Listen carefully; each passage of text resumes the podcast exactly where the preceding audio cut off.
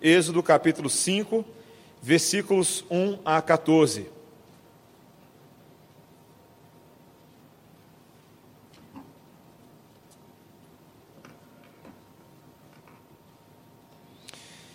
Êxodo 5, versículos 1 a 14. Estudando a vida de Moisés e do povo de Deus na sua interação na terra do Egito. Ouça com atenção, querido, esse texto sagrado inspirado pelo Espírito Santo para o nosso crescimento, para a nossa edificação e para a nossa transformação nessa noite. Êxodo 5, versículos 1 a 14. Assim diz a palavra de Deus. Depois foram Moisés e Arão e disseram a Faraó: Assim diz o Senhor, Deus de Israel: Deixa ir o meu povo, para que me celebre uma festa no deserto. Respondeu Faraó: Quem é o Senhor, para que lhe ouça eu a voz e deixe ir a Israel? Não conheço o Senhor, nem tampouco deixarei ir a Israel. Eles prosseguiram: O Deus dos hebreus nos encontrou Deixa-nos ir, pois, caminho de três dias ao deserto, para que ofereçamos sacrifícios ao Senhor nosso Deus, e não venha ele sobre nós com pestilência ou com espada. Então lhe disse o rei do Egito: Por que Moisés e Arão, por que interrompeis o povo no seu trabalho? Ide as vossas tarefas. Disse também Faraó: O povo da terra já é muito, e vós o distraís das suas tarefas. Naquele mesmo dia, pois, deu ordem Faraó aos superintendentes do povo e aos seus capatazes, dizendo: Daqui em diante não torneis a dar palha ao povo para fazer tijolos como antes. Eles mesmos que vão e ajuntem para si a palha. E exigireis deles a mesma conta de tijolos que antes faziam, nada diminuireis dela. Estão ociosos e por isso clamam: Vamos e sacrifiquemos ao nosso Deus. Agrave-se o serviço sobre esses homens, para que neles se apliquem e não deem ouvidos a palavras mentirosas. Então saíram os superintendentes do povo e seus capatazes e falaram ao povo: Assim diz Faraó: Não vos darei palha, ide vós mesmos e ajuntai palha onde a puderdes achar, porque nada se diminuirá do vosso trabalho. Então o povo se espalhou por toda a terra do Egito a juntar restolho em lugar de palha. Os superintendentes os apertavam, dizendo: Acabai vossa obra, a tarefa do dia, como quando havia palha. E foram açoitados os capatazes dos filhos de Israel, que os superintendentes de Faraó tinham posto sobre eles. E os superintendentes lhes diziam: Por que não acabastes nem ontem, nem hoje a vossa tarefa, fazendo tijolos como antes? Até aqui a palavra de Deus. Vamos orar mais uma vez, queridos. Senhor, nessa hora nos aproximamos de Ti com temor e tremor, sabendo que não estamos na presença de qualquer Deus ou de qualquer pessoa, mas estamos aqui convidados pelo grande Eu Sou para celebrar o banquete da Tua palavra. Ajuda-nos, ó Pai, a compreendê-la. Tira de nós qualquer distração, qualquer coisa que possa impedir a nossa compreensão das Tuas verdades para que por elas também sejamos transformados à imagem do Filho de Deus, nosso Senhor Jesus Cristo, no nome de quem nós oramos. Amém. Amém. Irmãos, aproveitando uh, o ensejo das notícias sobre imigrações que nós temos visto nessas semanas, fotos, vídeos, a mídia noticiando o que está acontecendo no Oriente Médio. Uh, eu fiquei pensando um pouquinho sobre minha experiência com conferências missionárias no passado. E eu lembrei que ah, na minha antiga igreja, eu vinha conhecer o trabalho de um grupo chamado Portas Abertas. Talvez você já tenha ouvido falar da Missão Portas Abertas. E a Missão Portas Abertas ela é uma organização internacional ah, que atua em mais de 60 países. E o que eles fazem nesse, nesses países é tentar identificar a situação desses países no que diz respeito ao culto a Deus. Se nesses países existe algum tipo de proibição, uh, ou condenação, execução, ameaça a vida das pessoas na sua liberdade de crer ou cultuar Jesus Cristo.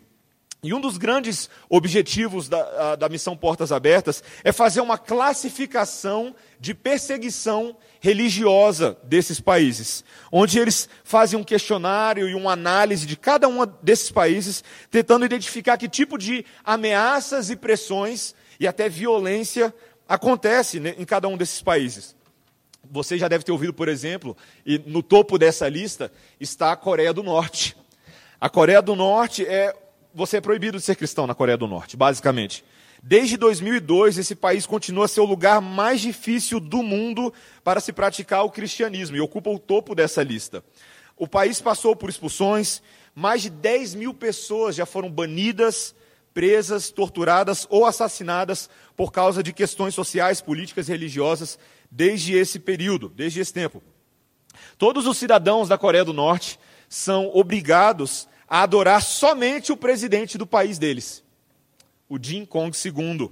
E quem assume uma identidade cristã nesse país é punido com morte ou prisão, ou geralmente enviado para um dos campos de trabalhos forçados. São realidades do nosso mundo, queridos. E nós, quando pensamos em igreja perseguida, tendemos a pensar nessas situações que as igrejas perseguidas são onde as pessoas estão morrendo por Jesus. Mas deixa eu fazer uma pergunta para você hoje à noite. O que, que de fato é a igreja perseguida? O que, que é ser perseguido por causa do evangelho? Não se engane ao imaginar que a violência é a forma predominante de perseguição nesses países, porque não é.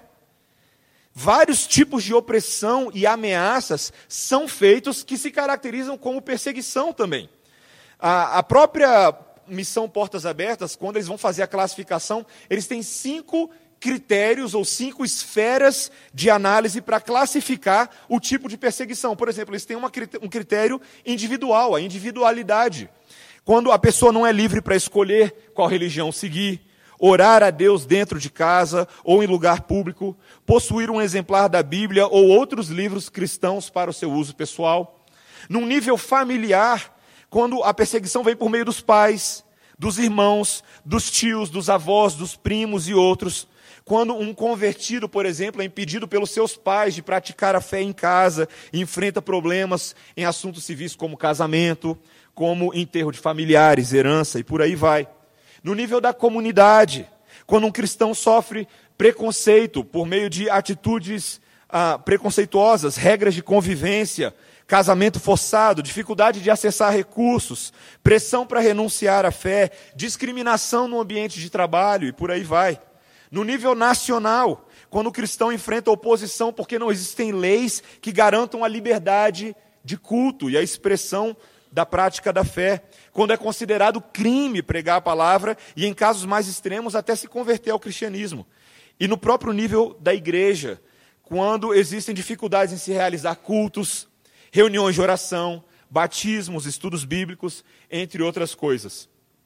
Quando eu jogo esse quadro para você, eu sei que você pensou o seguinte: espera aí, eu passo por várias dessas coisas. Eu vejo meus irmãos passando por várias dessas coisas. Eu sei que no Brasil, ainda que de vez em quando a gente bata no peito e diga: Ah, como é bom viver num país que não tem perseguição religiosa. Meus irmãos, nós temos muito mais perseguição religiosa do que a gente imagina. É bem possível que talvez você já esteja acostumado ou insensível à perseguição religiosa que acontece contra a igreja de Deus em todas as partes do mundo, pelo simples fato de sermos povo de Deus. No Brasil, a cúpula do nosso governo já tem usado órgãos fiscalizadores como a Receita Federal para perseguir pessoas que ousam levantar sua voz contra as ideias que o governo diz que são anticristãs. O próprio Ministério Público Federal foi usado para calar âncoras de televisão que falam em defesa dos direitos da família baseados no Evangelho. Você talvez fique chocado com a doutrinação de crianças para a jihad islâmica e outras ações radicais dos extremistas lá longe, que não tem nada a ver com a gente, inclusive que são considerados crimes de guerra. Mas a gente não fica tão chocado quando os nossos filhos da fé estão sendo doutrinados a exercitar sua liberdade sexual e não se submeterem a nenhum tipo de paradigma moral nas escolas. Diariamente, semanalmente. Queridos, nós vivemos uma realidade de perseguição espiritual. A igreja e o povo de Deus que se espalha sobre a face da terra tem vivido isso há séculos. Essa é a realidade que sempre atinge o povo de Deus nesse lado da eternidade, de uma forma ou de outra, com violência física ou com violência emocional, com violência espiritual ou com outro tipo de violência. E esse texto de hoje vai começar a trazer para a gente a seguinte indagação: o que é que leva o mundo a perseguir o povo de Deus? Qual que é a raiz dessa oposição? Por que será, queridos, e para para pensar nisso, que no mundo que se fala sobre tanta tolerância e pluralidade de religião, cada vez mais os cristãos são perseguidos pela sua forma de pensar? O que nós veremos hoje, meus amados, é que essa, essa perseguição ao povo de Deus decorre de um mundo cuja mentalidade não aceita a identidade, a autoridade e a vontade de Deus para as suas vidas. Quando o povo de Deus tenta dedicar seu serviço completo e sua fidelidade a Deus, ele necessariamente vai encontrar a oposição do mundo. Isso é um fato, e esse texto vai mostrar para a gente isso muito claramente. Eu gostaria que você desse uma olhada comigo a partir do versículo 1. Nós veremos isso em duas partes. Primeiro, que o mundo, representado aqui pela pessoa de Faraó, não reconhece a Deus. E em segundo lugar, nós vamos ver que o mundo rejeita Deus. Veja o que o texto começa dizendo para a gente. Queridos, assim diz a palavra de Deus. Depois foram Moisés e Arão e disseram a Faraó: Assim diz o Senhor, Deus de Israel: Deixa ir o meu povo para que me celebre uma festa no deserto. Da onde que surge esse pedido de Moisés e Arão e como é que eles foram parar na presença do Faraó? Nós não podemos avançar sem nos lembrar do que vem acontecendo antes, queridos. De que Deus se lembrou do povo de Israel. O povo que estava 400 anos no Egito foi um povo agora contemplado pelo favor de Deus. E Deus levanta um homem, um homem comum, Moisés, que tem uma história de vida muito interessante, que ainda que tenha nascido hebreu, foi perseguido desde a infância, foi ameaçado na sua tenra idade a ser morto por comando do faraó. E Moisés é colocado num cesto, a pequena arca de Moisés, como o reverendo Emílio explicou para a gente. E ele é encontrado pela filha do faraó e cresce no palácio do faraó. Tem uma educação egípcia, cresce naquela cultura e tem uma identidade, uma nacionalidade dupla. Porque ele é hebreu de nascença, mas educado como um egípcio. E quando, num belo dia, já adulto, ele está passeando, ele vê um um opressor egípcio maltratar um escravo hebreu. E ao ver aquela cena, ele impede aquilo, fazendo o que? Ele mata o egípcio. Ele assassina aquele homem. E no dia seguinte, ele é identificado por um hebreu e, temendo pela sua própria vida, Moisés corre. Ele foge. Ele não sabe o que fazer e agora Moisés é rejeitado tanto pelos egípcios, por ser um assassino, quanto pelo seu próprio povo, que não identifica como um ato positivo aquilo que ele faz. E ele vai para o deserto, e no deserto nós vemos várias coisas que acontecem na vida dele. Ele conhece sua esposa, Zípora, ele conhece Jetro, seu sogro, e ele tem um filho com ela, Gerson. Ele passa a viver no deserto, cuidando das propriedades do seu sogro. Quando, num belo dia, ao apacentar o rebanho, ele olha uma sarça ardente lá de longe. Uma sarça que não se consome. Quando ele se aproxima, ele vê que o próprio Deus está ali. O mensageiro do Senhor que se comunica com ele, se apresenta dizendo que era o Deus dos seus pais, o Deus de Abraão, o Deus de Isaac e o Deus de Jacó. Pensa no tamanho da revelação. O grande eu sou se revela ao pequeno Moisés. E o grande eu sou tem uma ordem para ele. Sabe do Egito, o Egito de onde você acabou de correr? Ou de onde você correu alguns anos atrás? Pois é, está na hora de voltar.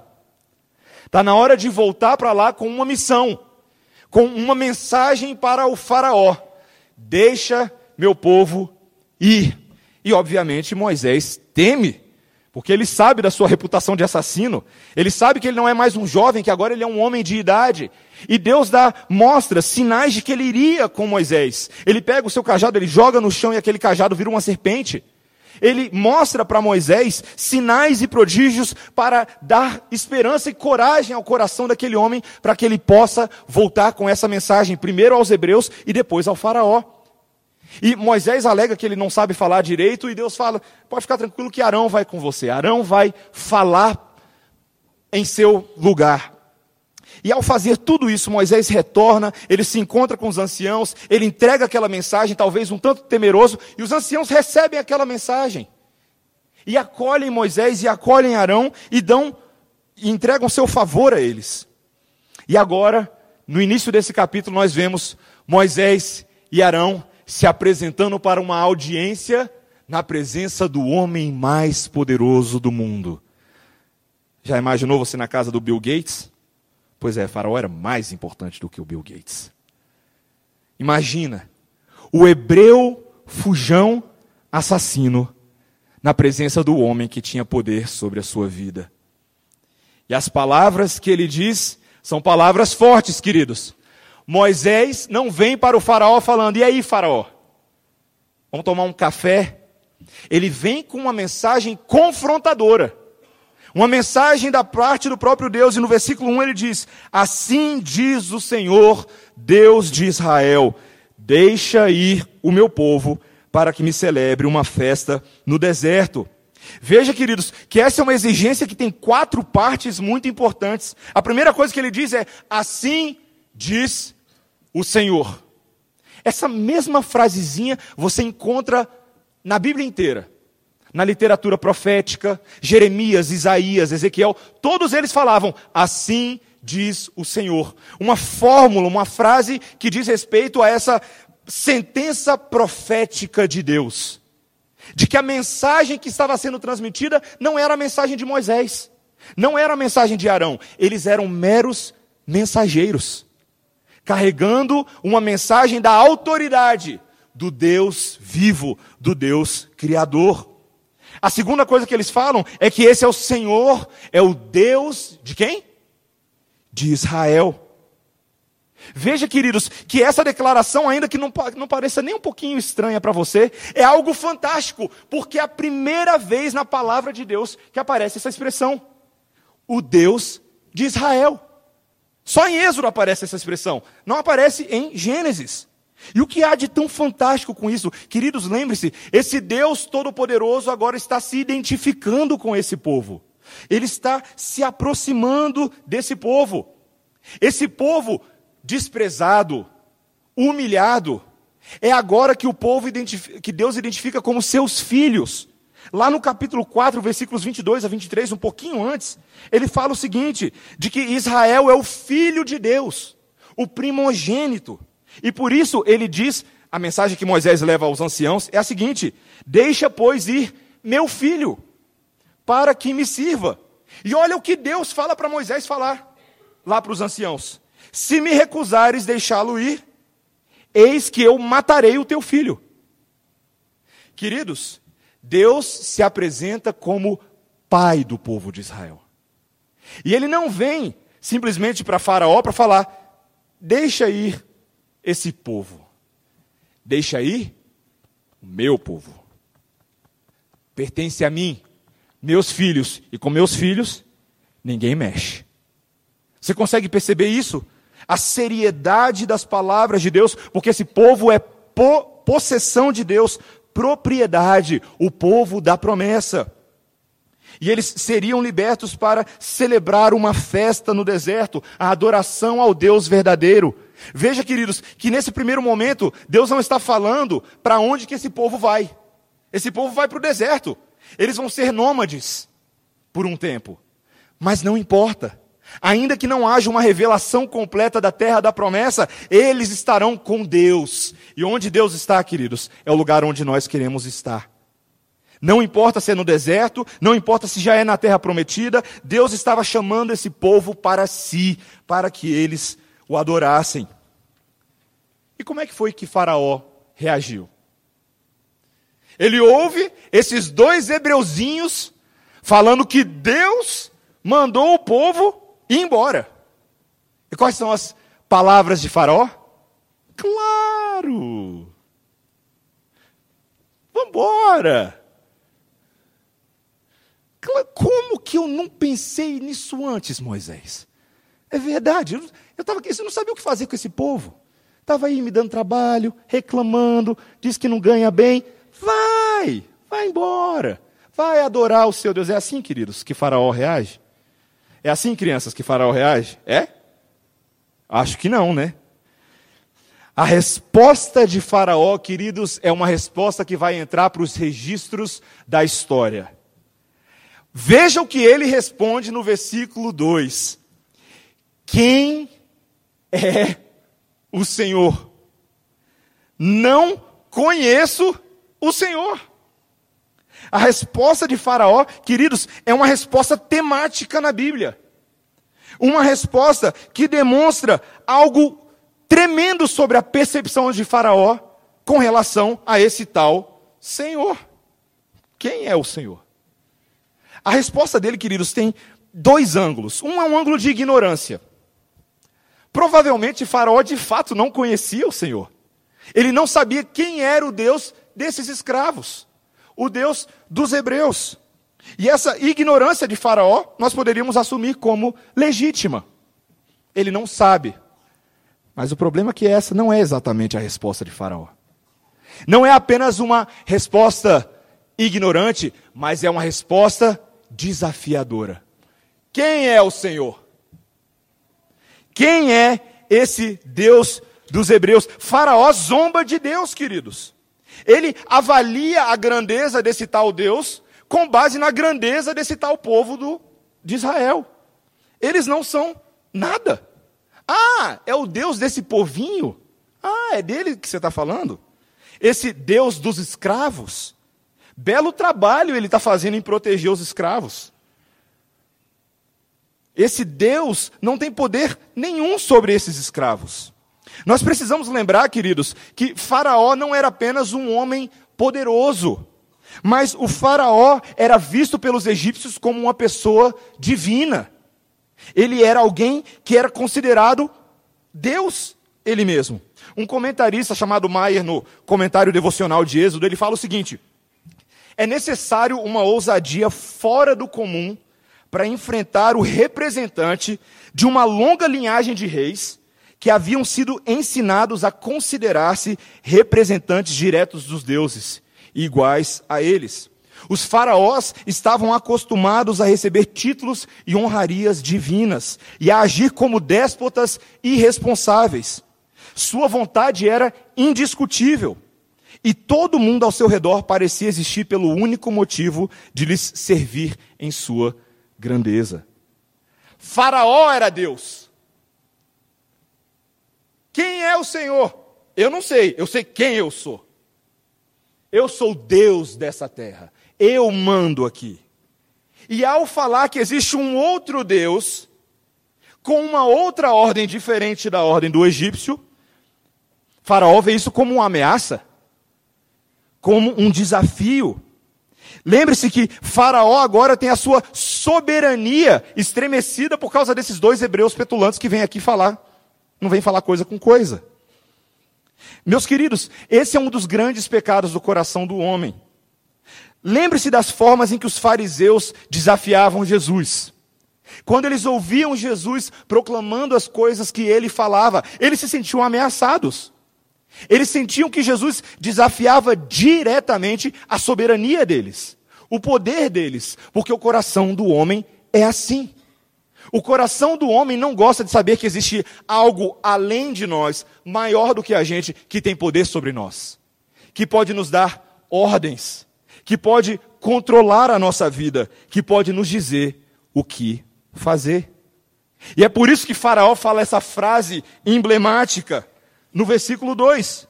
Ele diz: Quem é o Senhor para que lhe ouça eu a voz e deixe ir a Israel? Veja que Faraó não apenas não reconhece a identidade de Deus, mas não reconhece a voz de Deus a palavra de Deus. Eu não aceito a palavra desse Deus. Ela não me causa nenhum espanto. Queridos, é muito importante que nós vemos, nós vemos que esse padrão é o padrão do mundo de responder a Deus. Muitas vezes o mundo responde a Deus dessa forma. Por que, que eu tenho que crer na Bíblia? Eu não reconheço essa voz de Deus aí na Bíblia. Quem é Deus? Como o mundo não aceita essa verdade, de que Deus é Deus, ele não aceita as palavras desse Deus. O que, que você faria se chegasse na sua casa, por baixo da porta, por baixo da porta, uma cartinha com um remetente, você, perdão, com um. É, você é o destinatário dessa carta, mas você não tem o emissor dessa carta. O que, que você faria? Você abre e fala assim: vou ler, vou saber o que, que é, né? E aí você começa a ler a carta. Você fala assim: a carta está escrito algo do tipo: tudo que estão falando a meu respeito é mentira. Na verdade, eu não morri. Eu estou escondido aqui num deserto do Texas. Assinado Michael Jackson. Se você soubesse que o Michael Jackson está vivo e escreveu uma carta para você, você daria atenção a essa carta. Não é verdade? Eu acho que sim. Você questionaria se essa carta é legítima no primeiro momento, se você não está ficando doido, mas uma vez que você verificasse a legitimidade dessa carta, você daria atenção, porque quem está escrevendo para você é o Michael. E o Michael anda para trás como poucos. Você daria valor se você soubesse que a fonte daquela carta é uma fonte digna da sua atenção, com relação a um evento digno da sua atenção. Queridos, se você soubesse que o próprio Deus está escrevendo uma carta pessoal para você, como é que você responderia? Não uma carta genérica, uma carta para você. Maria Eduarda, Tiago, João. Você prestaria atenção, porque é o próprio Deus que está enviando essa mensagem. Mas como Faraó não reconhece que é Deus que está falando, ele não aceita a mensagem. Nós fazemos a mesma coisa. Quando nós não compreendemos que o próprio Deus fala conosco por meio da Sua palavra, nós não damos valor à Sua mensagem. Tantas vezes eu e você nos esquecemos de dar atenção à palavra de Deus, de meditar nela, de estudar na palavra, porque nós esquecemos que é o próprio Deus que está falando conosco. Ele fala conosco. 2 Timóteo 3,16: toda a escritura é inspirada por Deus.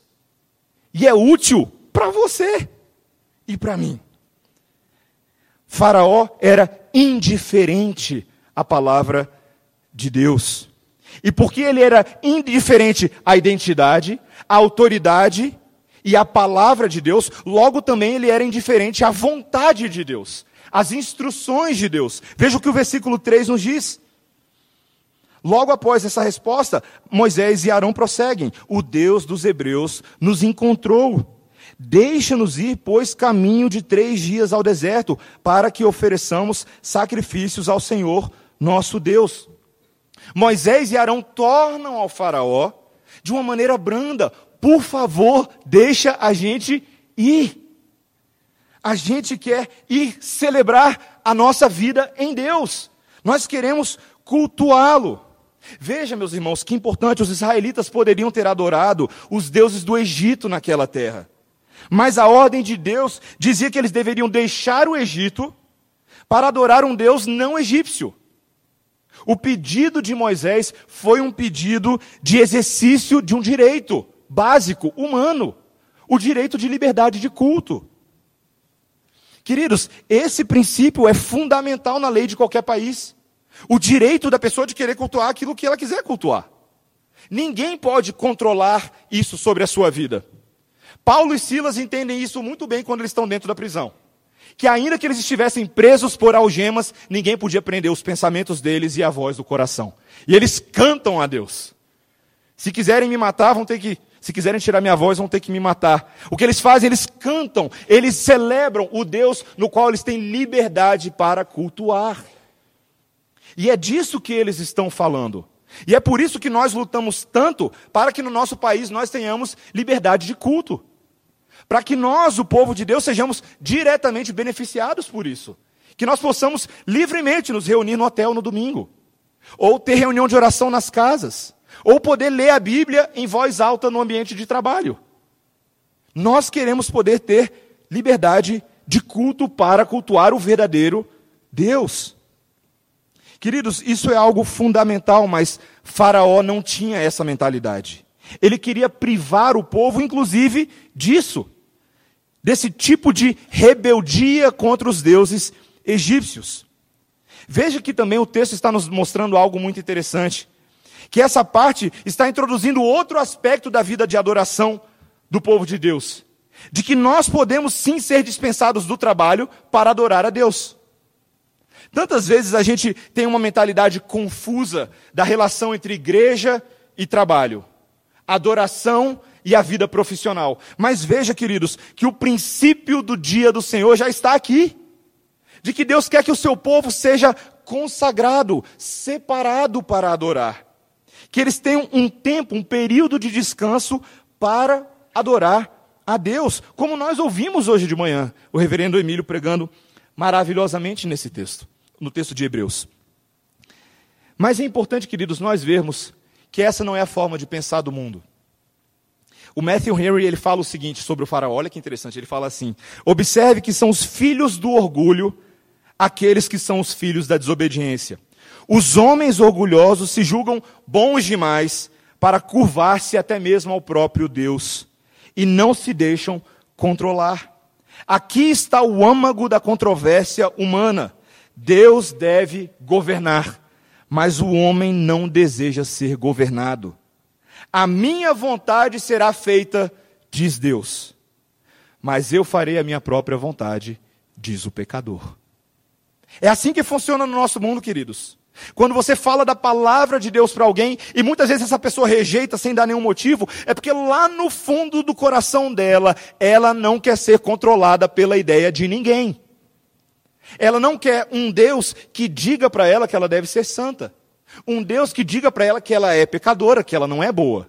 Um Deus que diga para ela que ela precisa de conserto, ela precisa de salvação. Um Deus que diz para ela que ela está debaixo de ira, se ela não mudar de vida. Ninguém quer isso. O homem natural luta contra essas coisas. E Faraó está vocalizando a voz do homem pecador. Ele está verbalizando essas ideias ao se recusar deixar o povo ir. E nós vemos aqui não só essa falta de reconhecimento, mas também essa cegueira de Faraó. Veja que o Faraó não compreende a natureza dos sacrifícios que o povo quer oferecer a Deus. Um, um, comentarista ele diz que assim os egípcios consideravam como sagrado o leão, o boi, o carneiro, o lobo, o cão, o gato, o abutre, o falcão, o hipopótamo, o crocodilo, a cobra, o golfinho. E a ideia de um Deus que quer sacrificar essas coisas é anti-Egito. A ideia de um Deus cuja forma de culto confronta a forma dos egípcios é contraditória com a aceitação deles.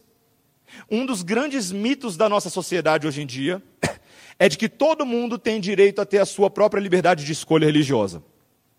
No papel, parece bonito. Pluralismo religioso. Nós queremos uma nação em que todos tenham igual oportunidade de exercer a sua fé livremente, abertamente, abertamente. Deixa eu perguntar para você: será que isso é realmente possível? Será que é realmente possível um homem que crê que a vontade de Deus para a vida dele é arremessar um avião contra um prédio? Será que é plenamente possível ele exercer a sua forma de religião? Essa é a forma dele. A forma dos cristãos é uma forma que diz que Jesus disse: Eu sou o caminho, a verdade e a vida. Ninguém vem ao Pai se não for por mim. É exclusiva. Será que você pode exercer plenamente a sua religião? Pensando assim de maneira tão exclusiva? Veja, queridos, que o mito da pluralidade religiosa não se sustenta. Alguém vai ter que ceder. Alguém vai ter que ceder. Numa sociedade em que todas as ideias são válidas, em que tudo é possível ser levado às últimas consequências, o único resultado é a implosão. É insustentável. É impossível. Ou você serve o Egito, ou você serve a Deus. Não tem como servir as duas coisas. Não tem como adicionar Deus na lista de deuses egípcios. A gente tem Ra, tem, ele fala aqui, uh, Anem, Osíris, e a gente tem Yahvé também, só para completar o pacote. Não dá para fazer isso, queridos. Deus quer exclusividade. Deus merece ser adorado de forma exclusiva. Por quê? Porque Ele é o único Deus. Ele é o único Senhor. Ele é o único Criador e ele não pode ser comparado a nenhum dos outros deuses. E assim Faraó, no seu, na sua forma de pensar, pensa que o povo está inventando uma mentira. Não, isso aí é papo desse povo. Na verdade, eles estão querendo é matar trabalho. Eles são folgados, preguiçosos. Veja o que, eles, o, que o faraó fala para Moisés e Arão no versículo 4. Então lhe disse o rei do Egito: Por que Moisés e Arão, por que interrompeis o povo no seu trabalho? Ide as vossas tarefas. Disse também Faraó: O povo da terra já é muito, e vós os distraís das suas tarefas. Na verdade, Faraó pensa que essa ideia desses hebreus é mentira. Eles estão querendo um atestado médico extra para não ter que vir amanhã. Eles estão dando um jeitinho de arrumar um feriado nacional que eu ainda não sei, para eles não terem que trabalhar. Essa é a forma de pensar do Faraó, e ele acha que isso é uma grande mentira. Veja o versículo 9. Agrave-se o serviço sobre esses homens, para que neles se apliquem e não deem ouvidos a palavras mentirosas. O problema, queridos, do povo que rejeita Deus, rejeita a voz de Deus, rejeita a palavra de Deus, é porque esse povo acha que isso é tudo mentira. Conversa para boi dormir. Não é à toa que tantas pessoas que nunca leram a Bíblia, quando entram num debate com você, falam: como é que você acredita nessas fábulas? E aí você pergunta para ele: você já leu a Bíblia antes? Aí a pessoa. É. Ele nunca leu a Bíblia, mas ele acha que é tudo mentira. Ele acha que é tudo inventado para aprisionar você, dogmatizar você, e você não ter oportunidade de pensar por si próprio. Não é o que falam? Não é essa a mensagem do mundo? de que esse essa forma de pensar da palavra de Deus é uma forma que nos escraviza, mas Deus está falando que é a forma que liberta. Essa é a forma que de fato traz liberdade. E o coração de Faraó deixa muito claro que ele não vê nenhum propósito nisso. Na verdade, queridos, Faraó é pragmático. Faraó vê que ele está perdendo o seu lucro, que ele está perdendo a sua oportunidade de lucrar em cima desses hebreus. Bota esse povo para trabalhar. Moisés, Arão, hum, volta, volta para o trabalho. O que, que vocês estão fazendo aqui, seus folgados? Faraó pensa apenas no resultado do seu trabalho, no lucro, na manutenção da economia egípcia, ao custo da escravidão daqueles homens. E assim ele não libera o povo. Deixa eu perguntar uma coisa para vocês: não seria tão mais fácil para Faraó obedecer? Para para pensar. Não seria mais fácil para ele? Olha a briga que esse homem comprou. Não seria mais fácil? Inclusive, queridos, não se esqueçam, Deus está dando uma chance para Faraó.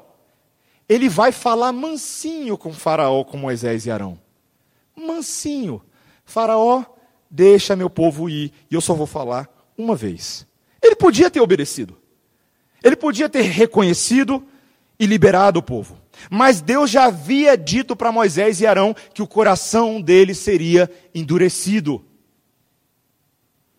Nós temos que, muitas vezes, meus irmãos, considerar como nós temos oportunidades de obedecer a Deus.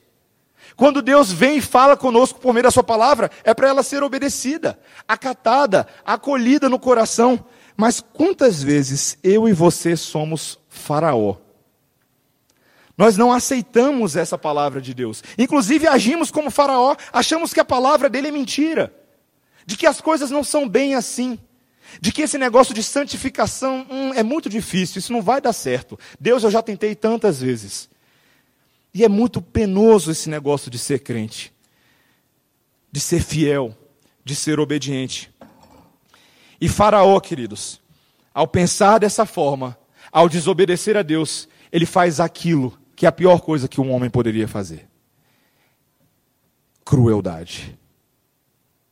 Faraó não apenas manda o povo voltar ao trabalho, mas ele dá um bônus extra.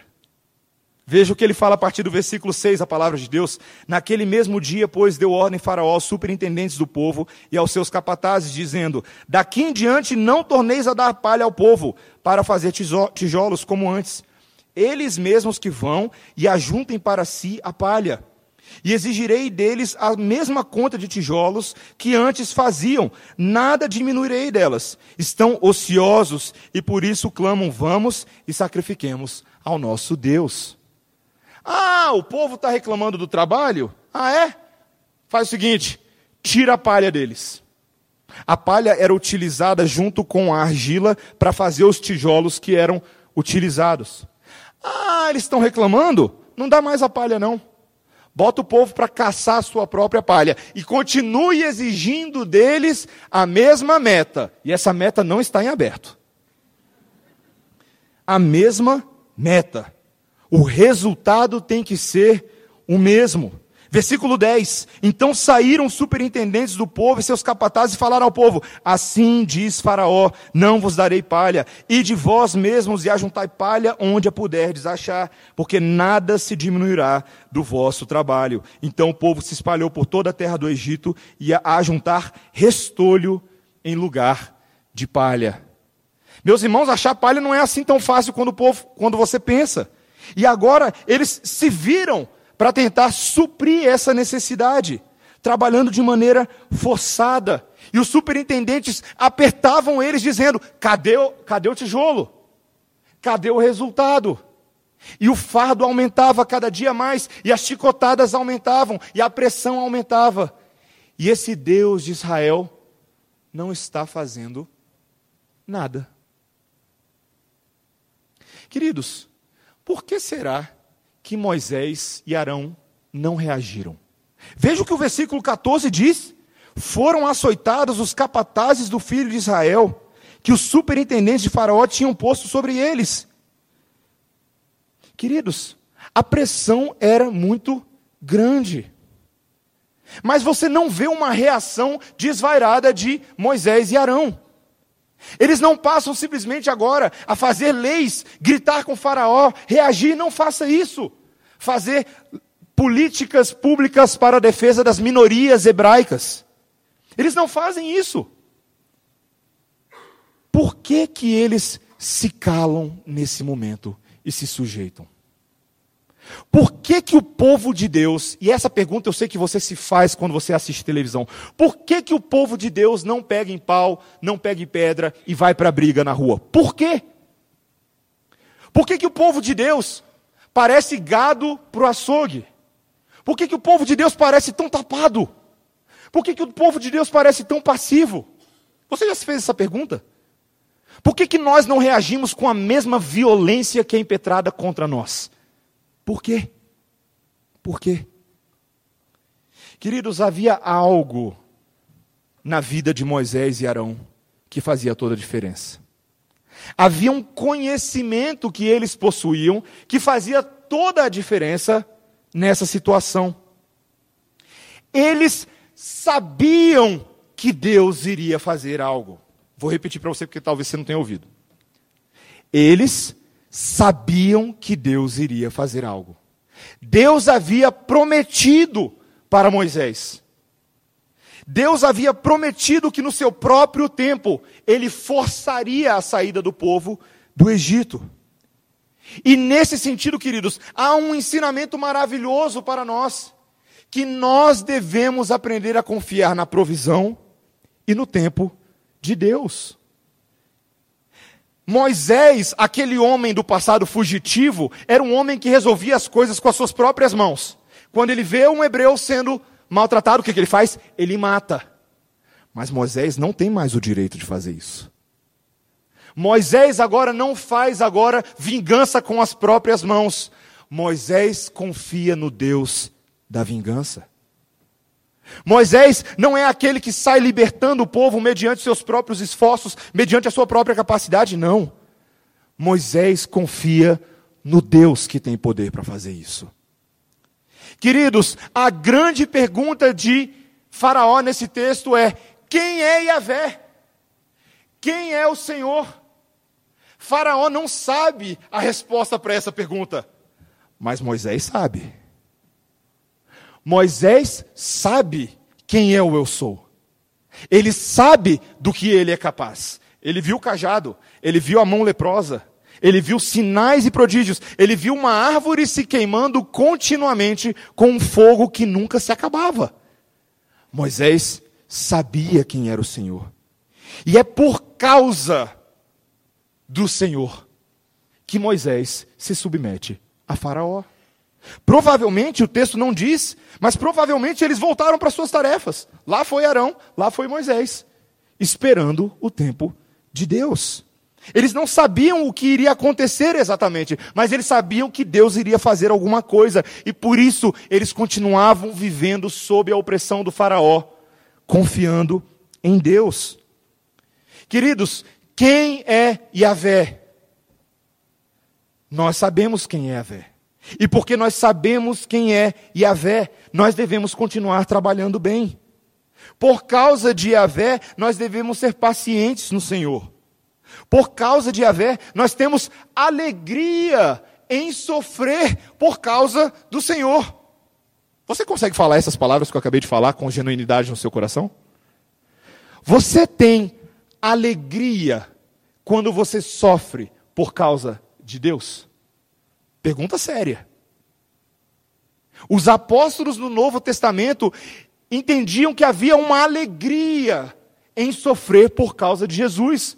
Paulo falava sobre carregar no corpo as marcas de Cristo, e aqueles eram os critérios da legitimidade apostólica dele. Pedro escreveu na sua carta, como nós lemos mais cedo, de que nós devemos nos submeter a essas autoridades, porque nós fazemos isso no Senhor.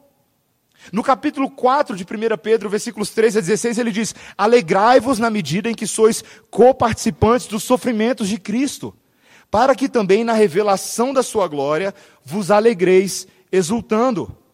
Se pelo nome de Cristo sois injuriados, bem-aventurados sois, porque sobre vós repousa o Espírito da glória e de Deus. Não sofra, porém, nenhum de vós como assassino, ou ladrão, ou malfeitor, ou como quem se intromete em negócios de outros. Mas se sofrer como cristão, não se envergonhe disso. Antes, glorifique a Deus com esse nome. Se você está sofrendo porque você é cristão, glorifique a Deus. Tem muita gente que não gosta de ser rechaçado quando alguém fala, ah, você é crente, né? Uhum. Já sei de qual é a tua. Queridos, isso é um barato. Quando alguém te reconhece como alguém que age diferente, fala diferente, pensa diferente, porque você é cristão, Deus é glorificado. Glorifique a Deus com esse nome. Meus irmãos, a opressão pode vir de todas as esferas: vizinhos, governo, polícia, família mas há grande alegria em sofrer por causa de Jesus. Tantos irmãos têm dado testemunho ao redor do mundo da alegria que é sofrer por causa de Jesus. Essa semana agora, meu tio por adesão, Ronaldo Lidório, acaba de voltar de viagem, ele conta um monte de coisa, das coisas que ele ouve, do povo que passa por miséria, opressão e perseguição, e o recebe com um grande sorriso no rosto quando lembra que ele é crente, quando reconhece que ele é crente. Ah, você é crente? Eu também, só que eu não posso falar. Pessoas que têm a alegria de, mesmo de maneira escondida, cantar salmos, hinos e cânticos espirituais, porque ninguém pode tirar isso deles. Queridos, se você não é livre individualmente para orar a Deus dentro de casa, ore com a sua mente. Se você não possui um exemplar da Bíblia, ou você não pode ficar carregando, memorize a Bíblia. Tenha ela no seu coração. Se a perseguição vem por meio de pais, de irmãos, de tios, de avós, de primos, resista. Carregue no corpo a alegria de sofrer por Jesus. Diga para eles: eu sei que você não gosta do fato de eu ser crente, de eu pensar assim, de eu agir assim, mas sabe de uma coisa? Não tem nada que eu possa fazer, porque esse é quem eu sou. se você tem sofrido preconceito no seu trabalho, se as pessoas têm raiva de você, não porque você fica lendo a Bíblia ou distribuindo panfletinho, mas meramente por você ser crente, resista. Isso não é crime ainda. Resista. Glorifique a Deus com esse nome. Procure oportunidades para dar bom testemunho da sua fé. Trabalhe bem. Alguém falou, acho, acho que foi o Marcelo falou hoje. Você não deve ficar apenas falando de Jesus no ambiente de trabalho. Trabalhe. Essa é uma das formas de pregação do Evangelho. Trabalhar bem. Glorifique a Deus com esse nome. E se existem leis, queridos, se existem coisas que estão ameaçando a nossa liberdade de culto cada vez mais nesse país e ao redor do mundo, meus irmãos, não temas, porque se aproxima a morte, aproxima também a glória. Quanto mais somos ameaçados no nosso corpo, mais somos lembrados do Redentor que nos aguarda. Quanto mais dificuldade no labor e na opressão nós temos, mais nós lembramos do descanso eterno em Cristo Jesus. Quanto mais dificuldades você tem nesse mundo, mais você lembra do seu Salvador, que passou por dificuldades que eu e você jamais passaremos. Homem de dores que sabe o que é sofrer. Quando nós tivermos dificuldades, como Moisés e Arão tiveram dificuldades. Lembre-se que foi Moisés que escreveu o Salmo 90. E no Salmo 90 ele diz: Senhor, tu tens sido o nosso refúgio de geração em geração. No verso 11 ele diz: Quem conhece o poder da tua ira e a tua cólera segundo o temor que te é devido? Volta-te, Senhor, até quando tem compaixão dos teus servos? Sacia-nos de manhã com a tua benignidade, para que cantemos de júbilo e nos alegremos todos os dias. Alegra-nos por tantos dias quanto nos tem afligido, por tantos anos quantos suportamos a diversidade. E no último e glorioso versículo, Salmo 90, no versículo 17, ele diz o seguinte: preste atenção. Seja sobre nós a graça do Senhor, nosso Deus confirma sobre nós as obras das nossas mãos. Sim, confirma as obras das nossas mãos. Só um homem que adora um Deus que é maior do que Faraó pode dizer isso. Só um homem que entende que a vida dele não está nas mãos de Faraó, mas está nas mãos de Deus, pode dizer isso. Essa é a sua perspectiva de vida, meu irmão.